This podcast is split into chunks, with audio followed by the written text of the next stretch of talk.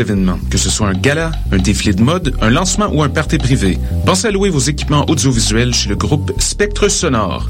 Nous avons également une salle de montre ouverte au public. Venez nous visiter 3400 boulevard Loche Saint-Hubert, suite 10. Pour plus d'informations sur tous les équipements disponibles, rendez-vous au www.spectresonore.com. Electra, le Festival international d'art numérique, vous invite à découvrir les meilleurs artistes locaux et internationaux lors de sa 16e édition du 13 au 17 mai 2015. Performances, expositions, projections immersives, toute une série de premières à l'usine C, Musée d'art contemporain, Cinémathèque québécoise et à la SAT. Sous le thème de post-audio, découvrez trois soirées de performances, dont le samedi 16 mai, Diamond Version pour leur seule date du côté est de l'Amérique. Plus d'informations, electrafestival.ca. Les productions Nuit d'Afrique vous invitent à la 9e édition du Gala des Silidors de la musique du monde, la distinction musicale qui souligne le talent des artistes de la musique du monde.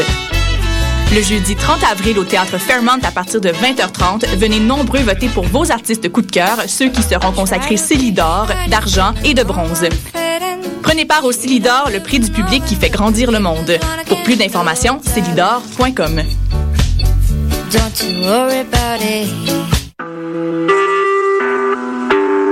Vous écoutez Choc pour sortir des ondes.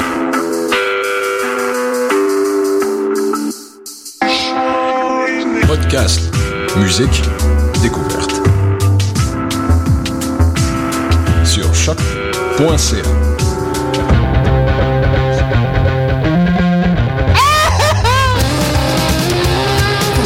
livres de chandelle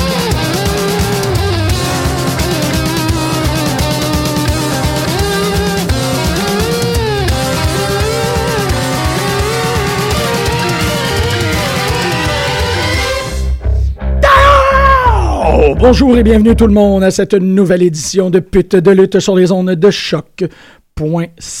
Ça fait absolument plaisir de vous voir aujourd'hui et enfin euh, de pouvoir partager tout cet amour qui, euh, qui, est ici dans mon cœur. En fait, une grosse semaine de lutte à cause qu'on avait euh, Extreme Rules dimanche dernier. Malheureusement, je serai tout seul à la console aujourd'hui car tous ces trucs-là, hein, on, ne peut pas les prévoir. Excusez, je cherche un peu euh, comment m'en sortir. On ne peut pas prévoir l'amour et la température. Grégory, l'amour est tout pour toi et je pense à toi à distance. Mais euh, d'abord avant tout, on va euh, penser lutte. On va aller écouter de la musique afin de m'assurer que je peux. Voilà, là, là. Ah oui, c'est bon ça. Que je peux planifier l'émission correctement, on va aller écouter, pas peu dire, euh, Midnight Runners avec Drive into the Night, parce que ça me rappelle un peu de lutte. Et euh, on va revenir pour parler à la fois d'Extreme Rules, à la fois de Raw, à la fois de Lucha Underground et aussi un peu de Impact. À dans 30 secondes. Mmh, sexy.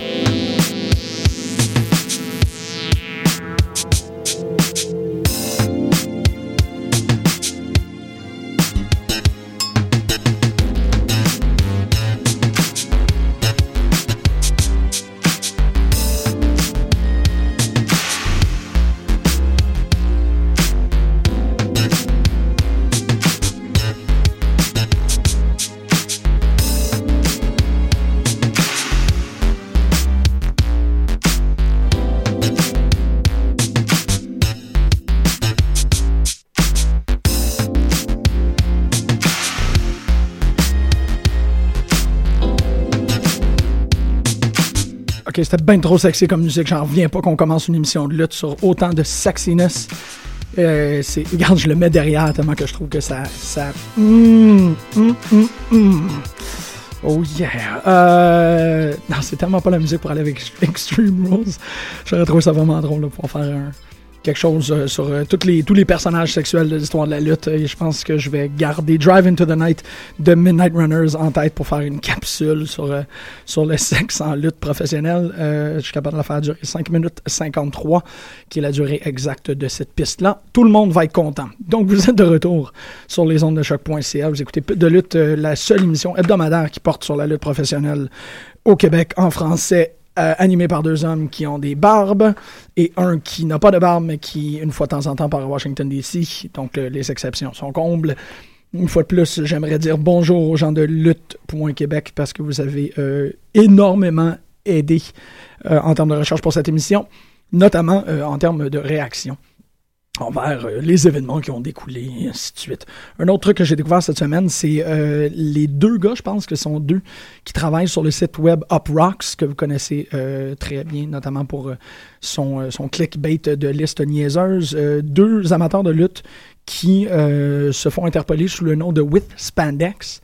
Et je pense qu'il y a une subdivision qui s'appelle With Leather aussi, mais je sais pas exactement de quoi ça, ça parle, With Leather. Un titre de même, ça me donne toujours des craintes qu'on parle de lutte professionnelle dans le, le réseau de bars de cuir euh, de San Francisco. On le sait jamais. Peut-être qu'il y en a un. S'il y en a un, on va faire une émission dessus.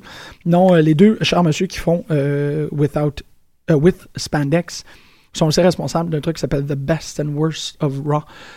pour les gens qui seraient intéressés d'aller chercher des commentaires très rapides, bon, je sais que Greg est un grand, grand fan de Wrestle Reaction et de Chairshot Reality.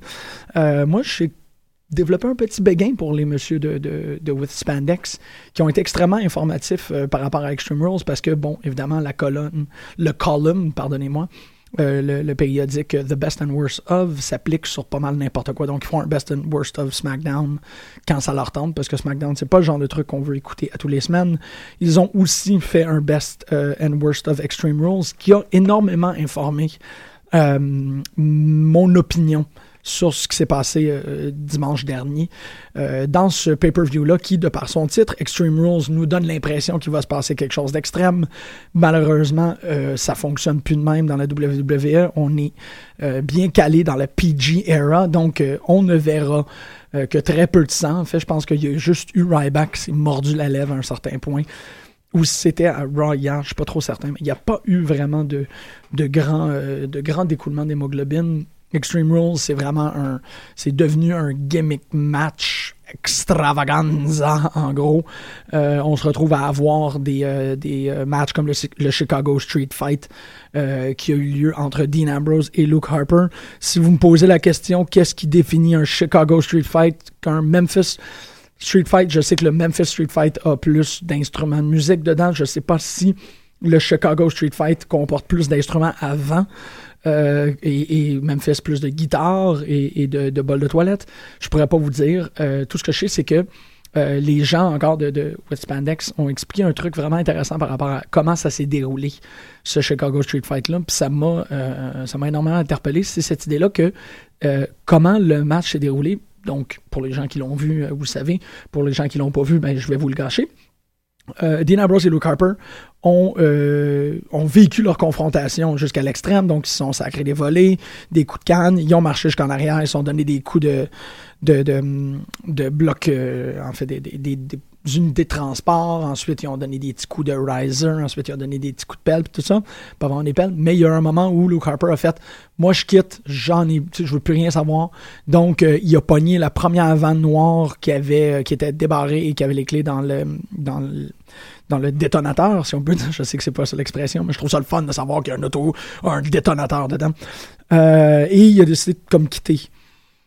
Encore, euh, Dean Ambrose étant totalement débile, a décidé de sauter par la fenêtre euh, de l'automobile qui était ouverte.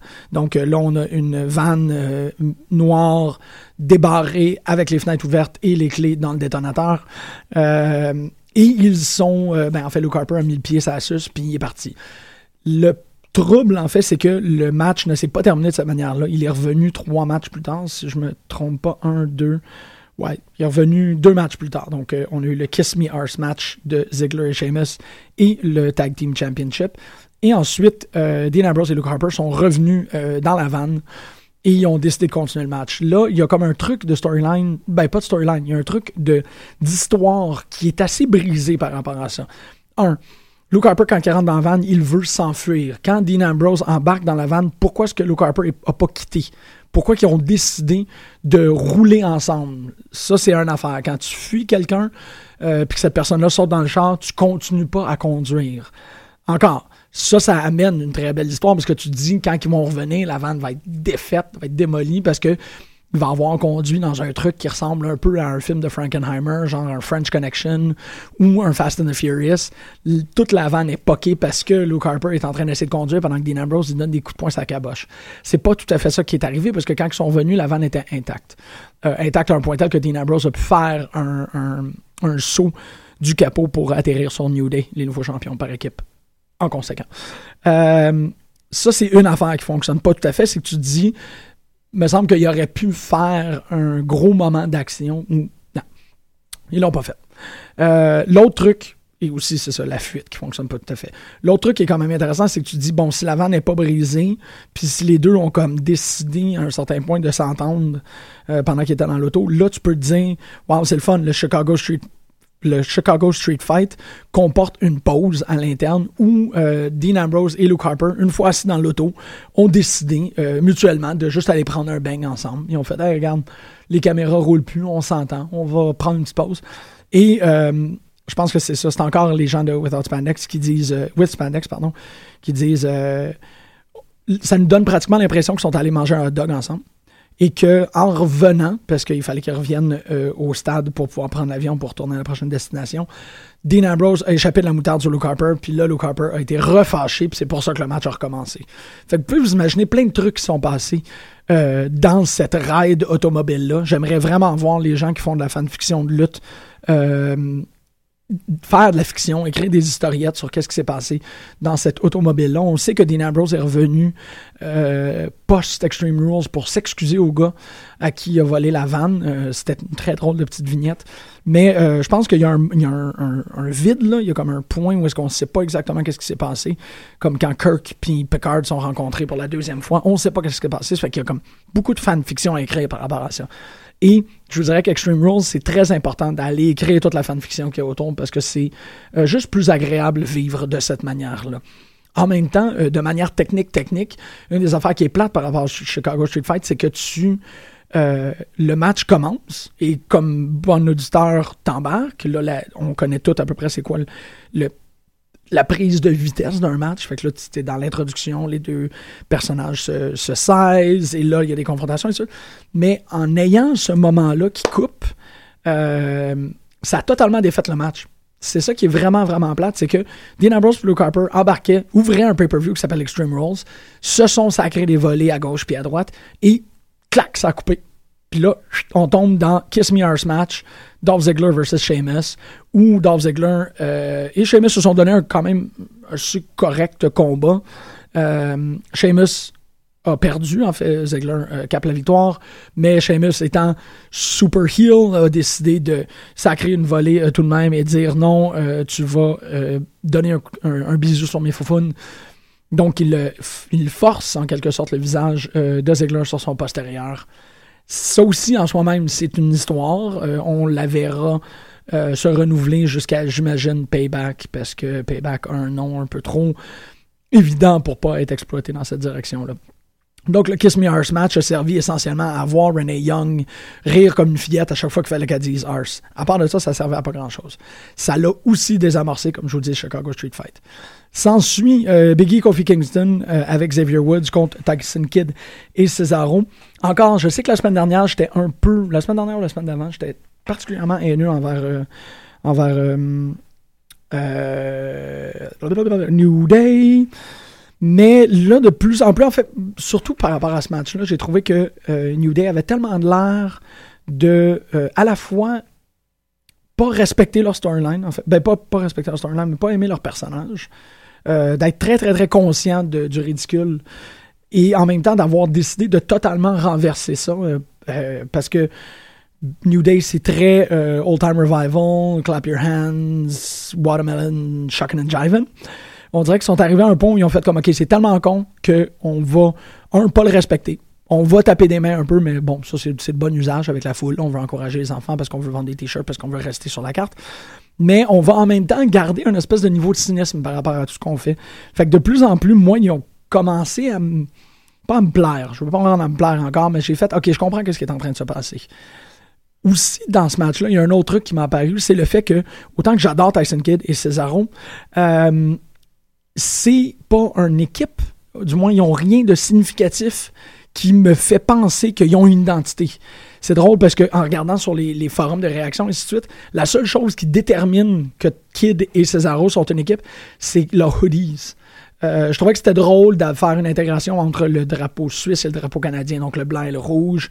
Faire une petite joke par rapport à ça, mais c'est vrai que c'est Team Hoodie. C'est à peu près tout. On n'a rien vu d'autre. Puis en même temps, quand Natalia sort, elle attire tellement l'œil dans son espèce de de Mad Max, Beth Phoenix, comme ça, aucun allure, que ces gars-là finissent par être deux gars avec des écouteurs sur la tête puis des hoodies.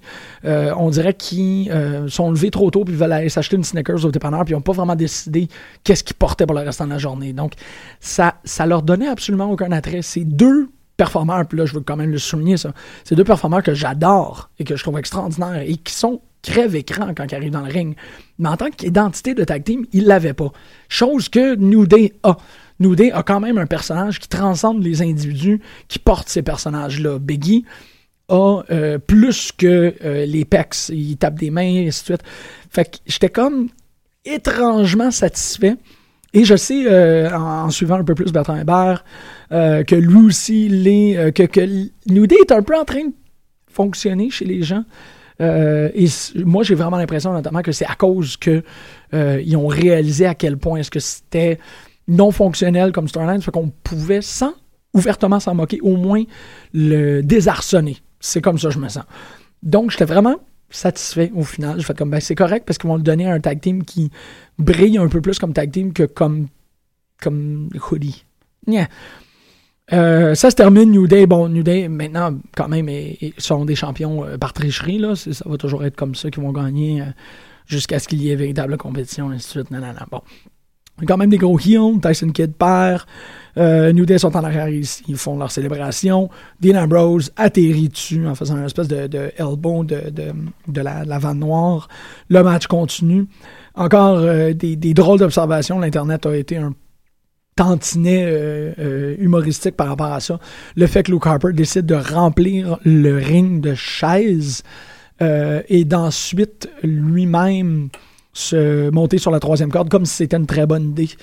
À la fois, il y a deux manières de voir ça. C'est soit que c'est un move totalement niaiseux ou soit que c'est un, une preuve incriminante de la simplicité de l'esprit de Luke Harper. Puis si c'est le cas, je trouve que ça y a donné beaucoup de dire. Euh, c'est un peu comme un, un, Georges. Ouais, je pense que c'est Georges dans, dans, Des souris des hommes qui est le simplet qui, qui tue les lapins. Si tu lui donnes cette identité-là d'homme extrêmement dangereux, mais euh, très, très, très naïf d'esprit. Genre, j'aime les lapins, mais j'aurais pas de leur casser la nuque quand j'ai flatte. Ça fonctionne. Ah, je pense que je vais remplir le ring de chaise. Il n'y a aucune manière que ce plan-là euh, va virer contre moi. Bon, évidemment, c'est ça qui est arrivé. Dean Ambrose a réussi euh, dans un espèce de coup de vitesse. Ça, c'est un truc pour les gens qui auraient peut-être pas écouté Extreme Rules encore puis qui écoutent l'émission en premier. Un, je sais pas pourquoi vous faites ça. Deux, regardez à quelle vitesse se déplace Dean Ambrose. C'est extraordinaire. j'ai c'est drôle comment que j'avais l'impression que lui était à l'accélérer par rapport à tout le monde de tout le restant du show. C'est pas que les lutteurs étaient particulièrement lents, c'est juste que lui avait l'air d'être sur une espèce de speedball de, goût, de, energy drink. Euh, c'était comme. J'ai l'impression qu'il bougeait 1.33 fois plus vite que n'importe qui d'autre. Quand même assez surprenant. Ça fait que Dean Ambrose a réussi euh, tel un, flash un peu graisseux de euh, se défaire de Luke Harper et a euh, obtenu la victoire dans ce Chicago Shoot Fight. Je me, donne beaucoup pour Extreme Rules aujourd'hui. C'est bien bizarre. Je ne m'attendais pas à être capable de faire quelque chose d'aussi enthousiasmé. Mais l'enthousiasme va se terminer tout de suite parce que le Russian Chain Match de Cena et Rusev, qui était d'abord, je dois l'admettre, c'était le match que j'attendais le plus. Moi, je me disais que Extreme Rules en tout et pour tout, était construit autour de ce match-là. Si on regarde juste le visuel du pay-per-view, c'était très communiste, euh, société répressive, euh, militaire, et tout. Là, je me disais, bon, euh, c'est sûr que c'est autour de ce match-là. C'est aussi, si je me rappelle bien, le premier match qui a été booké et qui fait maintenant partie d'un triptyque. En fait, ça va être trois matchs, trois pay-per-view. WrestleMania, s'en a suivi ce Russian Chain match et il y aura un I Quit match Rusev Cena à Payback. donc, c'était épouvantablement euh, lamentable comme, euh, comme exécution de match. J'ai trouvé ça d'un ennui mortel. J'ai trouvé que l'idée de faire un chain match dans Extreme Rules durant le PG era était pas mal niaiseux. Je m'attendais pas à ce qu'il soit aussi euh, euh que ça, donc d'en faire un match qui ne sert absolument à rien. La chaîne n'offre aucun potentiel parce qu'on ne peut pas se permettre de faire un, match que des couilles malheureusement, j'aurais aimé ça utiliser une autre expression pour te rendre ça un peu plus, euh, un peu plus politiquement correct, mais je suis pas capable. C'était ennuyant. Euh, le Russian Chain Match est supposé euh, venir comporter ou du moins amener une espèce de, plus-value par rapport au match que oh shit, il y a une chaîne mains, ça fait qu'ils vont pouvoir se, se l'envoyer dans les yeux puis se, se rayer l'arrêt avec. C'est pas arrivé pantoute, c'était vraiment juste comme un espèce de sucre à la corde niaiseux qui a au moins, là, je dirais, s'il y a comme une affaire qui sert dans tout ça, c'est que Sina a fait les faces les plus niaiseuses de l'histoire de la lutte professionnelle. Euh, amusez-vous à l'écouter peut-être sur le ralenti ou à les poser une fois de temps en temps. Les grimaces euh, et les rictus que Sina fait sont totalement risibles. Il est en train d'essayer d'oversell un souk à la corde contre un gros russe. Puis c'est plate parce que ça y donnait une espèce de look cartoonish euh, en comme si le Cena dans le ring avait été remplacé par le Cena qui apparaît dans le Scooby-Doo. Euh, je vais conclure par rapport à ça en disant crise de match plate, c'est à peu près tout ce que j'ai à dire. C'était tellement plate, ça a tellement servi à rien, que malheureusement j'ai l'impression que ça l'a un peu mis le trou dans la barque de Extreme Rules au grand complet. C'était comme Ah, c'est ça que vous nous livrez pour le match euh, que l'on attendait tous. Ah, pourri. Tu pues. Puis là, bon, en plus, il y a cette, espèce d'histoire-là que euh, tout le monde veut voir Lana, mais Rusev est comme non, non, non, toi, t'as pas le droit, non, non. Puis ça, c'est une affaire qui était totalement pas nécessaire pour le personnage. Euh, parlant de répression féminine, Nikki Bella versus Naomi. Euh, étrangement, moi, je pense que c'est mon match préféré de la soirée. Je dis ça parce que j'ai pas aimé la conclusion de Big Show Roman Reigns, puis j'ai clairement pas aimé l'utilisation d'une d'un, steel cage match euh, pour Extreme Rules qui servait encore absolument à rien. Euh, il y a une cage, mais elle a, à part garder J&J Security euh, à distance, ça n'a pas vraiment servi à grand-chose, surtout parce que Kane était... Whatever. Euh, Nikki Bella et Naomi, je trouve qu'ils ont, donné un solide match. Naomi a fait un des plus beaux pins, de, ben, en fait, le plus beau pin de la soirée. C'était une affaire de contorsion qui a absolument aucune allure. Allez regarder le match, vous allez voir exactement à quel moment je parle. Euh, malheureusement, on le sait avec les retombées de Rock, ça a flippé très très vite. Naomi s'est rendu la heel, les Bella s'est rendu les face, euh, ça a créé la confusion. On sait absolument pas pourquoi que ça a viré comme ça. Sauf qu'ils ont utilisé fromage Bella pour dire Oh, mon mari, mon mari, parce que bon, j'ai oublié de le mentionner, mais Daniel Bryan était supposé apparaître sur la carte avec Bad News Barrett. Ça a été très rapidement remplacé par Bad News Barrett contre Neville dans le Dark Match.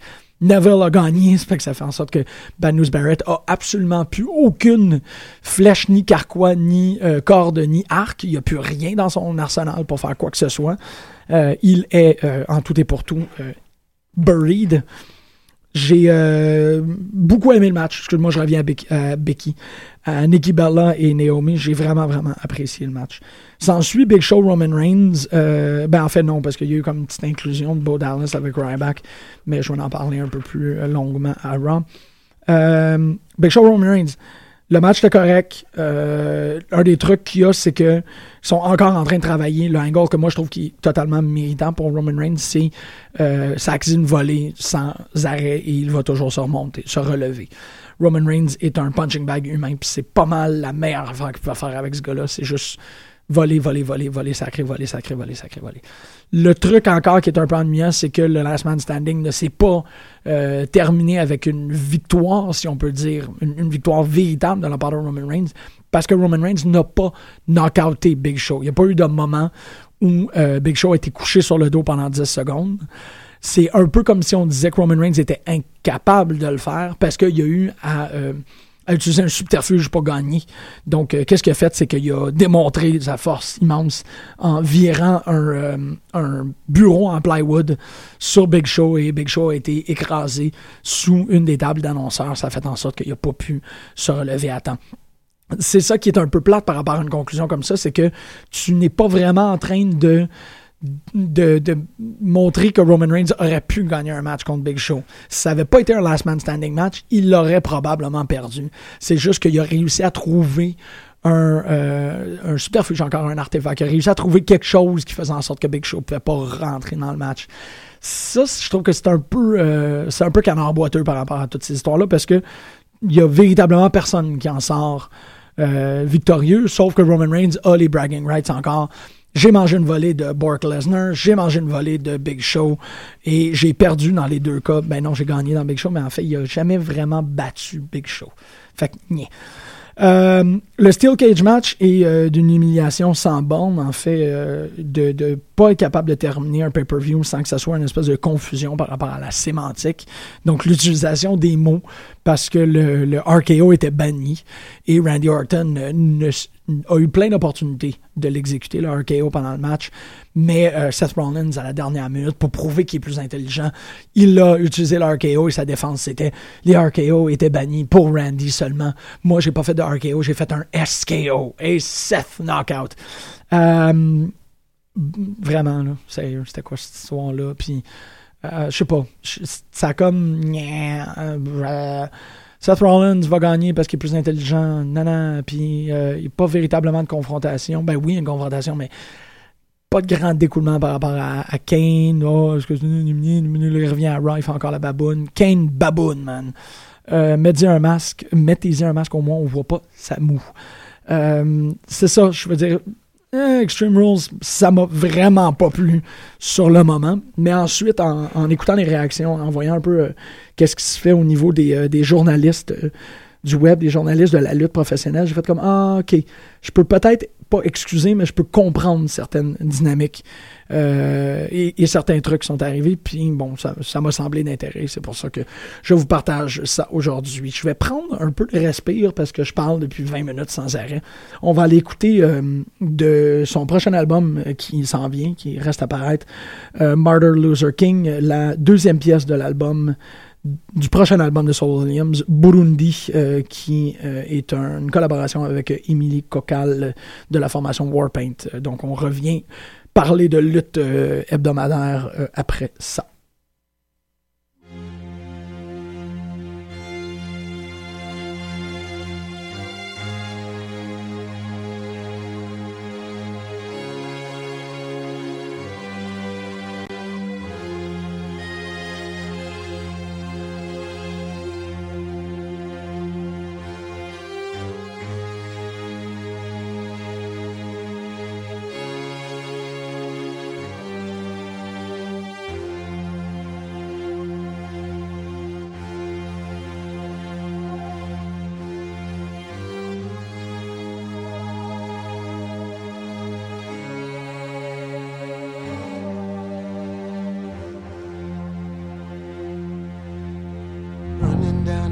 Street. Act that got a flashlight. Nike swoosh on bare feet. Whitney Houston's crack pipe. The greatest love of all. Watch me rise to watch me fall. Contemplating renters laden ounces that I can't afford. Show my papes at Heaven's Gates. They ask me for my visa. Lived a life without no hate. So tell me what you need to question your authority. Genocide and poverty. Treaties don't negate the fact you deal in stolen property hacker, I'm a hacker, I'm a hacker in your hard drive. Hundred thousand dollar Tesla ripping through your hard drive. Oh Jesus, pull the cord, seek up what you standing for.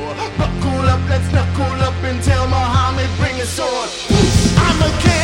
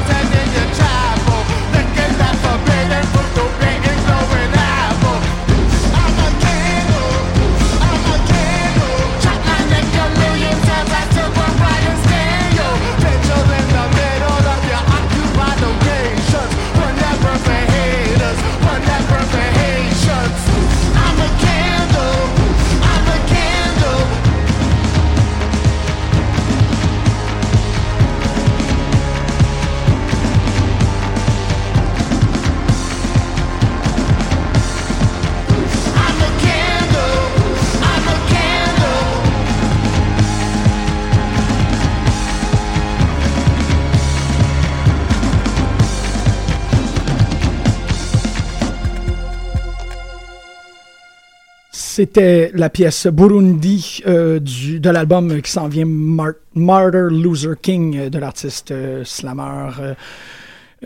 grand prêtre de la culture populaire, Saul Williams. Vous pouvez aller voir, écouter la pièce sur SoundCloud. En fait, il y a aussi quelque chose de très intéressant parce que vous écoutez peu de lutte sur les ondes de choc.ca. quelque chose de très intéressant, mais quelque chose qui vaut la peine d'être mentionné. C'est un peu triste aussi. On a appris hier soir, en fait, hier dans la journée, le décès de Vern Gagné, en fait, le, le grand chantre de la AWA. Euh, on en avait déjà parlé, en fait. Greg, je sais qu'il mentionne souvent ce personnage-là, parce que Vern Gagné est d'abord et avant tout euh, un grand promoteur de lutte, mais aussi un personnage. Euh, dans les années 60, on sait qu'il euh, s'est séparé assez violemment de la NWA. pour fonder la AWA, donc la American Wrestling Association, qu'il a géré à lui tout seul, un, territoire qu'il a géré à lui tout seul jusqu'en 1991, donc à peu près une trentaine d'années à la tête de cette fédération-là, qui a quand même créé des, euh, des lutteurs d'importance immense. Là. quand on pense à des gens comme Nick Bockwinkel, on pense à ben, Chicken Wing, euh, Bob Backlund, Hulk Hogan. C'est euh, aussi de là qu'est parti le, les Rockers. Shawn Michaels, Marty Jannetty, Scott Hall, Kurt Hennig viennent de là. je pense, là, ça, ça serait quelque chose à vérifier, que Jesse Ventura, Jesse the Body Ventura et Jesse le um, pardon, Jesse the Body Ventura, j'allais dire, je vais faire une référence à Commando, mais c'est juste tellement badass. Euh, pardon, pas Commando, Prédateur, qu'est-ce qui se passe? Euh, ainsi, ben oui, Bobby, the Brain Heenan aussi vient de là. Et Gene Okerlund. C'est quand même assez intéressant parce que je me suis dit que pour l'émission, euh, je ferais un peu de, recherche réactualisée. J'avais aucune idée que euh, Vern était un, un souffrait d'Alzheimer's, mais un Alzheimer's assez, assez intense, une Alzheimer's qui aurait été déclenchée à cause de multiples, euh, multiples impacts sur la tête. Euh, donc, vraiment un truc, euh, un Alzheimer's qui est déclenché par ce qu'on appelle un CTE. J'allais faire mes recherches scientifiques au max, un Central Traumatic Encephalopathie. Donc, un, gros, gros, gros truc assez, assez perturbant pour le système nerveux. Euh, à un point tel que euh, en 2009, il y a eu un truc, euh, il s'est passé quoi en fait dans la, dans la vie de Vern Gagner qui est quand même à la fois excessivement tragique et très très difficile à, concevoir. Dans le centre de traitement pour la perte de la mémoire auquel Vern Gagner était, Vern était, dans lequel Vern Gagner était patient, il y a eu un meurtre en fait. Vern Gagner aurait eu une, altercation physique avec un autre patient euh, qui l'aurait tué. On a euh, considéré que c'est un homicide, un homicide involontaire à cause euh, de démence. Et c'est vraiment pour cette raison-là que Vern Gagné n'a jamais été emprisonné. C'est qu'il n'était pas du tout responsable ni de lui ni de ses fonctions. Mais en 2009, un homme, un ancien lutteur, comme je parlais à Paul tantôt, le directeur de programmation, de presque 85 ans, euh, ben 80, en 2009, ouais, c'est ça, c'est presque 85 ans, parce que les 89 ans, donc il y avait quelque chose comme 82, 83, a mis les mains sur un autre homme et sans s'en rendre compte, l'a tué. Euh, Vern Gagné euh, a une fin de vie assez, assez rough. En 2006, on l'a quand même intronisé euh, au Hall of Fame de la WWE parce que il a été, je pense, une affaire comme 10 fois champion de la AWA. 6 ou 8 fois champion tag team. le, le, la ceinture a été aussi passée à son fils euh, Greg, euh, pardon, Greg Gagné, euh, qui est un bon chum, si je me rappelle bien, de. Pardon, son nom m'échappe. Mais un, autre très, très important lutteur, en fait, du moins pour la, pour la, AWA. Vern Gagné, bon, responsable de beaucoup, beaucoup de choses. Il nous quitte à l'âge de 89 ans, dans des circonstances, comme je vous dis, totalement tragiques. Pas un peu tragique, totalement tragique. Donc, euh, un petit moment de silence. Merci. Euh, je vais continuer très rapidement par rapport au Raw de, hier, au moins pour que vous soyez euh, au parfum de tout ce qui s'est passé en termes de. C'était un peu plat. Évidemment, on réinvente pas la roue en termes de Raw depuis les derniers, la dernière année. Greg nous dira sans doute que c'est à cause d'une disparition assez, euh, encore assez, assez troublante de, Daniel Bryan. comme je vous disais en première partie de l'émission, Daniel Bryan n'a pas pu performer à Extreme Rules. Euh, encore euh, plusieurs gens spéculent qu'on devrait s'attendre d'un instant à l'autre à un, Edge-type speech, euh, donc un, speech de, de, démission et de, pas d'abandon, mais de, retraite de la part de Daniel Bryan parce que on, plusieurs personnes ont souligné le fait que dans le dernier six mois, il était extrêmement rare de voir un match de Daniel Bryan où il n'y avait pas une, une, emphase qui est mise sur une douleur particulière. Donc on voyait toujours, ou du moins on voit toujours Daniel Bryan s'accrocher sur quelque chose, que ce soit sa nuque, que ce soit son épaule. Il est toujours un peu en train de, faire une démonstration de douleur. Et euh, ça, quand on n'est pas sûr si c'est vrai ou c'est faux, ça peut commencer à causer des, trucs un peu, euh, un peu inquiétants. Donc Daniel Bryan, je m'attendais à ce Rossi de peut-être le voir prendre le micro pour dire que euh, que c'en était terminé pour lui. Euh, j'espère que ça n'arrivera pas parce que, évidemment, Daniel Bryan est quelqu'un de très, très, très euh, important. Il, a encore une très belle carrière devant lui. Et on ne voudrait pas le voir accrocher, lasser ses, ses bottines, délasser ses bottines, pardonnez-moi, trop tôt. En fait, ils s'en ont servi un peu de ça pour renverser la décision sur les Bellas. Donc, comme je vous disais, Fromage Bella qui est sorti et qui a dit mon, mari voudrait sortir, il ne peut pas, et Naomi est arrivée, puis elle a dit, on s'en calisse de ton mari, puis elle a mis une botte dans la face, euh, donc on a un peu renversé ça. Un des trucs qui est quand même d'importance par rapport à Ross, c'est euh, la résurrection tel un phénix de ses cendres du King of the Ring Tournament. Euh, donc, il y avait le, le, trône en ouverture. On nous rappelle que Brock Lesnar, que Stone Cold, que Booker, et euh, que Owen, Hart et Bret Hart ont été, euh, ont été King of the Ring euh, et qu'on l'on fait des légendes avec ça. Donc, King of the Ring qui était initialement un pay-per-view, maintenant qui ne l'est plus. Je sais pas, je pense que ça a été remplacé par. ça a été littéralement remplacé par Money in the Bank. Là, on repart le King of the Ring Tournament à l'ouverture du Raw. Banus Barrett contre Dolph Ziggler c'est Banus Barrett qui euh, remporte la victoire sur, euh, sur euh, Ziggler à cause de Sheamus. Encore, je ne sais pas à quoi ça sert de faire avancer Bad News quand on s'en fout un peu. Je dis ça de même. beaucoup. On s'en fout. je pense qu'on s'est rendu qu'on s'en fout beaucoup de Bad News Barrett. Le Raw continue. Bon, c'est ça. Ça fait qu'on pourrait, on, a à s'attendre essentiellement à une version augmentée du ladder match de WrestleMania. Banus Barrett, Dolph Ziggler, on a aussi euh, euh, pardon, euh, Stardust, R-Truth, Neville, qu'on verra un peu plus tard aussi, qui performe là-dedans. Sheamus et Dean Ambrose. Quand même énormément de spéculation par rapport à ce qui va gagner. Excusez-moi, je viens de pogner un petit, un, petit hmm dans le dos. On y reviendra. Biggie Tyson Kidd, bon, c'est pas tout à fait une vengeance, c'est vraiment une idée de, de re showcase les deux équipes. Euh, encore une victoire de la part de, de New Day, mais cette fois-ci, ben pas cette fois-ci, encore sous euh, l'angle de la tricherie. On s'attendait vraiment pas à ça, qu'il tricherait pour arriver à une victoire. Comme je disais en, introduction par rapport à Raw, on n'a pas réinventé la roue, c'est encore un Raw excessivement familier. et quand je dis familier, je veux dire ennuyant, parce qu'on a vu les mêmes affaires encore et encore. John Cena qui sort, qui fait un speech patriotique Rousseff qui sort, puis cette fois-ci, euh, on a la spéculation par intervention de The Authority que ça va être un I quit match. Euh, il a réussi ça à cause de Lana. Il est donc bien faible. Il fait faire sa job par sa femme. C'est d'un euh, ridicule sans nom. J'ai trouvé ça tellement niaiseux. J'ai aussi quand même trouvé Sina assez niaiseux au micro cette semaine. S'en suivra. Puis là, bon, il y a véritablement quelque chose qu'on n'avait pas déjà vu mille fois.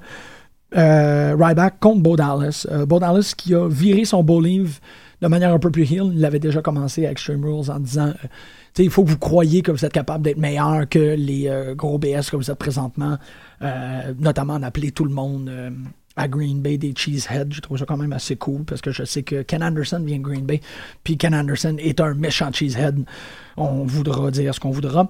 donc, Ryback, qui, de toute sa pensée positive, décide de s'en prendre à Borderless Ryback, peu importe si on le passe en heel ou en face, euh, pour moi, il m'apparaîtra toujours comme un Chris de gros bully énervant qui me tape sur les nerfs et qui me rappelle mes pires années du secondaire. Fait que j'aime l'haïr, j'aime l'haïr euh, du plus profond de mon être. Je veux pas le voir humilié dans le ring, je veux que ça... Euh, pensée positive mène à sa déchéance ultime. j'ai eu un peu mon souhait parce que, bon, après avoir chassé Bo Dallas, qui est pour moi l'épitome de la, lutte professionnelle, I believe sur base quotidienne, euh, après avoir vu Ryback utiliser son espèce de sourire en coin de crise de footballeur à petit pénis, euh, il s'est vu confronté par euh, Bray Wyatt, le petit ou grand frère de Bo Dallas. Je pense que c'est le petit frère, c'est ça qui est weird. de Bo Dallas, et il lui a exécuté un Sister Abigail assez solide sur la caboche. Euh, Ryback est incapable de vendre quoi que ce soit, donc il n'a pas été vraiment capable de vendre le fait qu'il était Sony. Il regardait vers le ciel comme s'il était euh, sur la pochette du DVD de Boyhood. C'était un peu euh, humiliant pour lui, pour moi et pour le public. On revient avec John Cena qui, ra ra ra, moi je suis capable de jaser. En fait, c'est ici le moment où est-ce que John Cena a décidé de prendre le micro pour vanter le patriotisme de son pays en déchéance. Et qui est-ce qu'on envoie, juste pour rajouter euh, insulte à indolence? Heath Slater, qui se fera euh, servir un solide coup de pied dans le derrière par Rusev, et fera un saut qui est digne d'un jeu qui manque de, de physique, en fait, de, de Rubberman. Il a vraiment jumpé tout croche. C'était assez euh, comique à voir. On continue l'accélération de Raw parce que, comme je vous disais, c'est pas quelque chose qui m'a super gros impressionné, mais j'y donne beaucoup de temps d'antenne. C'est weird, hein? Euh, Kane, Seth Rollins, mais, mais, toi, c'est tout de ma faute, c'est tout de ta faute. En fait, à l'ouverture de round, avait comme un j'ai gagné ça tout seul, c'est pas à cause du monsieur avec les couches, c'est à cause des deux nabots à côté de moi. Non, non, non, non, non, non. Et là, euh, Kane qui dit euh, sur le WWE app, tu vas pouvoir décider si c'est à paycheck. C'est vrai, j'appelle toujours ça paycheck. Euh, à Payback, est-ce que ça va être Rollins contre Reigns? Est-ce que ça va être Rollins contre Orton? Ou ça va être Rollins contre Reigns puis Orton? Et euh, évidemment, il n'y a personne qui a voté sur la app, mais on a décidé d'inventer des chiffres. Et je vous gâche l'affaire que vous saviez toutes à l'avance que euh, à Payback, il y aura un triple threat match entre Rollins, Reigns et Orton. Donc, une continuité totalement logique de la part du booking de WrestleMania et du booking de Extreme Rules et du booking de Payback retrouve avec trois fois la même calice d'affaires. Euh, on revient, King of the Ring, On Stardust et R-Truth. R-Truth qui se présente avec une plateforme, ma foi, assez intéressante où il veut se débarrasser de tous les araignées dans le monde s'il devient King of the Ring. Euh, on est super content qu'il a gagné, notamment à cause de ça. Moi, je suis quand même très content qu'R-Truth gagne parce que euh, je veux qu'il soit capable d'exaucer ses vœux. Je veux pas qu'il se débarrasse des araignées parce que je trouve que les araignées, c'est très, très cool. c'est quelque chose de très nécessaire. Puis j'aime bien uriner dans mon sous-sol avec une araignée à côté de moi. Tout ça pour dire, R-Truth gagne, il se prendra donc contre Bad News Barrett. Et Bad News euh, peut juste perdre. Pas. Come on, come on, pas. Next, Adam Rose Fandango. Est-ce que j'ai quelque chose à dire à part le fait que Rosa c'est inclus, puis là, nanana, puis Rosa c'est une Rosebud, puis.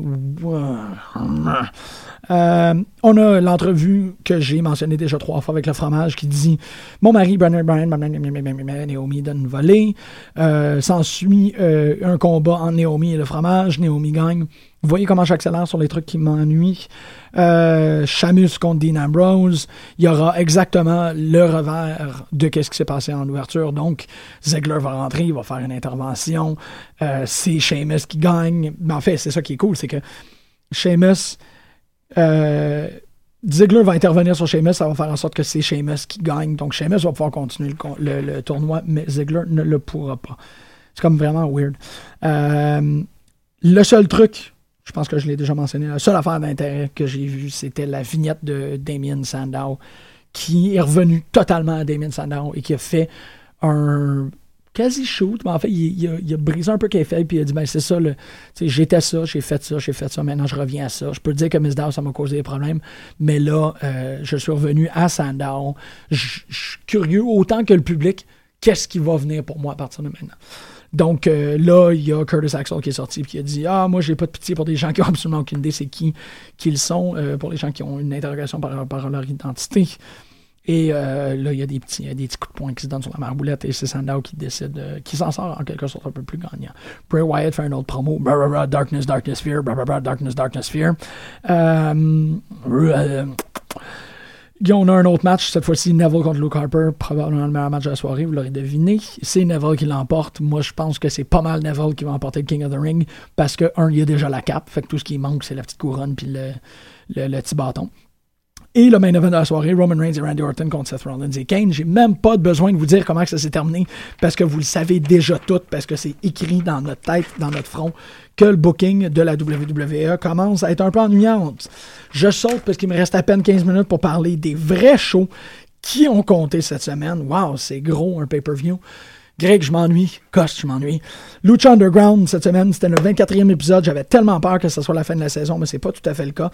On a eu le match Sexy Star contre Pentagon Jr., où Sexy Star décide de venger la jante féminine pour les la jante féminine au grand complet pour les attaques que Pentagon a faites sur l'annonceur la semaine dernière. Un énorme, énorme, énorme match, euh, Sexy Star. C'est toujours ça qui est particulier par rapport au intergender match, euh, notamment dans Lucha Underground, c'est qu'on se donne... Euh, on, se donne une chance de prouver qu'une femme est capable de battre un homme dans un match fair. Puis ça, c'est très particulier parce que, bon, la lutte est d'abord et avant tout un truc de force. Mais Sexy Star, en tant que performeur qui a pratiquement exclusivement lutté contre des hommes, est toujours euh, très crédible dans son exécution de move.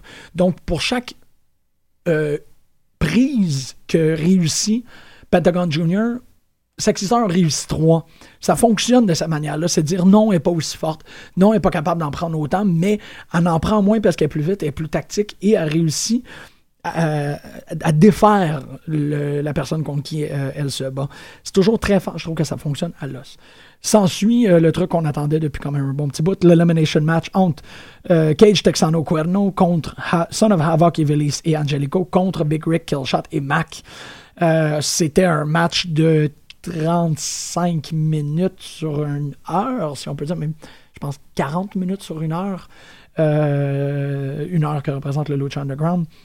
Gros, gros, gros, gros, gros, gros match. Puis ça, en même temps, euh, j'ai pas, je me suis pas permis beaucoup de temps pour pouvoir en parler parce que faut que vous ayez le voir. C'est tel match de la semaine, c'était immense, ça allait de toutes les directions. Je sais que la semaine dernière, j'ai aussi été très, euh, très je pitchais des fleurs à Lucha Underground pour, leur match. C'est fou comment c'est bon. C'est pas des spot monkeys, mais ils sont toujours à bonne place. Ils réussissent à exécuter des trucs totalement déments. Bon, là, euh, notamment euh, Angelico qui a fait un saut des plates-bandes externes. Donc, euh, vous savez un peu comment il est fait le Aztec, euh, le Aztec Pyramid Temple. Je me rappelle pas exactement comment il appelle le lieu, là, mais c'est quelque chose comme ça. Il y a les. Il y a quatre riser de siège et entre chacun, tu as comme une espèce de grosse colonne. Des fois, il y a des moments où il y a des personnages qui regardent de là. Angelico a fait un double splash. En fait, il a comme sauté latéralement sur. Euh, sur The Crew. Oui, c'est ça, il a sauté sur The Crew. Ce cette deuxième partie de match-là était quand même extraordinaire. En fait, très simplement, qu'est-ce qui s'est passé? C'est que la première section euh, s'est euh, terminée avec une victoire de Ivelis, Son of Havoc et Angelico. Mais Dario Cuarto est sorti et a dit il y a toujours une stipulation, je suis toujours en train d'un peu de vous faire chier. Ça fait qu'il va falloir que vous battiez contre The Crew en plus. Puis là, on s'attendait, on disait, bon, parce qu'ils viennent de vivre un gros match totalement brutal. Euh, est, est, abîmé, est presque blessé. Euh, presque totalement blessé, presque incapacitated, si on peut dire. Il n'y a aucune manière qu'on est capable de, gagner contre euh, The Crew. la dynamique que j'ai beaucoup aimé dans ce match-là, c'est le fait que euh, à la fois Son of Havoc et Angelico se sont totalement euh, donné la responsabilité de protéger Evelyn. Donc Evelyn, parce qu'elle était malade, parce qu'elle était malade, excusez, parce blessée à la jambe, n'était pas capable de se défendre. Donc on avait toujours ces deux-là qui rentraient de façon très efficace pour intervenir et pour la protéger, parce qu'elle n'était pas capable de, comme je vous dis, de se défendre. Fait quand est arrivé le moment où The Crew avait Evelyn seule dans le ring, on était un peu pris de panique. Angelico a euh, a su, en fait, la seule chose qu'il fait vraiment faire, c'est de se pitcher de là, puis il l'a fait, c'était pas mal malade. Fait que je boucle cette, euh, cette conversation-là, en fait, ce monologue-là sur Lucha Underground à l'instant, en vous disant allez l'écouter, c'est malade, c'était tellement bon. Cette semaine, on devrait, en fait, je pense même ce soir ou demain, on devrait avoir euh, le match euh, Drago contre Prince Puma pour la ceinture. Et si euh, Puma gagne, il conserve la ceinture, mais Drago est à jamais exilé du, euh, du Battleground. Donc ça va être pas mal terminé. Je saute parce qu'il me reste à peine 10 minutes pour parler de TNA Impact. Euh, on a vu que, ben, en fait, deux grosses nouvelles par rapport à TNA Impact. Eric Bischoff est maintenant employé de GFW. On avait parlé au début de l'année. GFW, c'est la fédération que Jeff Jarrett, Global Force Wrestling, que Jeff Jarrett est présentement à la tête. Donc, il a décidé d'aller engager Bischoff euh, dans TNA euh, quand Bischoff était euh, à l'emploi TNA. Judge Jarrett l'était aussi. Donc, peut-être qu'il s'entend mieux que ce qu'on pourrait croire. Ça. Une autre nouvelle par rapport à TNA, c'est la révélation que Billy Corgan a été engagé. En fait, il devient à la fois producteur et scénariste de TNA Impact. Évidemment, on n'a pas vu la fin des jokes concernant ça parlant de TNA Impact, en fait, il n'y a pas vraiment de joke à faire sur l'événement qui est arrivé, euh, qui est survenu la semaine dernière, parce qu'ils ont décidé de faire un Impact qui était euh, essentiellement concentré sur la division féminine. Et pour moi, c'est un 5 étoiles. Ils ont réussi un truc immense de vraiment dire non, on est capable de faire un show qui presque exclusivement féminin, ou du moins que les vignettes sont centrées vers la division féminine, euh, que les storylines sont centrées vers la division féminine, que la majorité des matchs sont féminins. Donc, on a vraiment eu euh, Angelina Love contre Gail Kim, contre, Brooke Tessmacher, contre Madison Rain euh, en ouverture. Donc, euh, un four-way match pour voir c'était qui le number one contender pour la knockout title. en même temps, la knockout title était, en fait, était défendu ce soir-là même entre, entre Taryn Terrell et Awesome Kong. Fait qu'elle devenait number one contender, mais on ne savait pas exactement qu'est-ce qui en découlerait. Surtout qu'Awesome Kong est une force pas mal immense. Euh, c'est Brooke Tessmacher qui a gagné. Moi, je suis pas correct avec ça. C'est pas quelqu'un que j'adore en tant que lutteur, mais euh, je suis prêt à lui laisser sa chance. Fait que ça va être quand même drôle. Puis, euh, je pense pas qu'elle va prendre tant d'importance que ça en étant number one contender. Madison Rain et Angelina Love ont encore totalement leur truc, puis Gail Kim aussi. C'est trois femmes qui ont fait leur place et qui euh, si je peux dire, ne capitalise, bah, pas capitaliserait, mais ça leur amène pas grand chose d'être number one contender parce que c'est déjà des personnages très bien installés.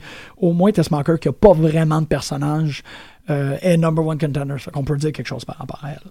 Euh, S'en suivra une confrontation entre Mika et Kenny King, en fait, de quelqu'un de The Rising Tides, je me rappelle bien, The Rising tout court, et quelqu'un du Beatdown Club. Euh, Mika est quand même le fils de Hakushi, je pense. J'ai vraiment été surpris d'entendre ça. Euh, je ne sais pas si je l'ai mal entendu, mais j'étais comme wow, shit, c'est malade ça.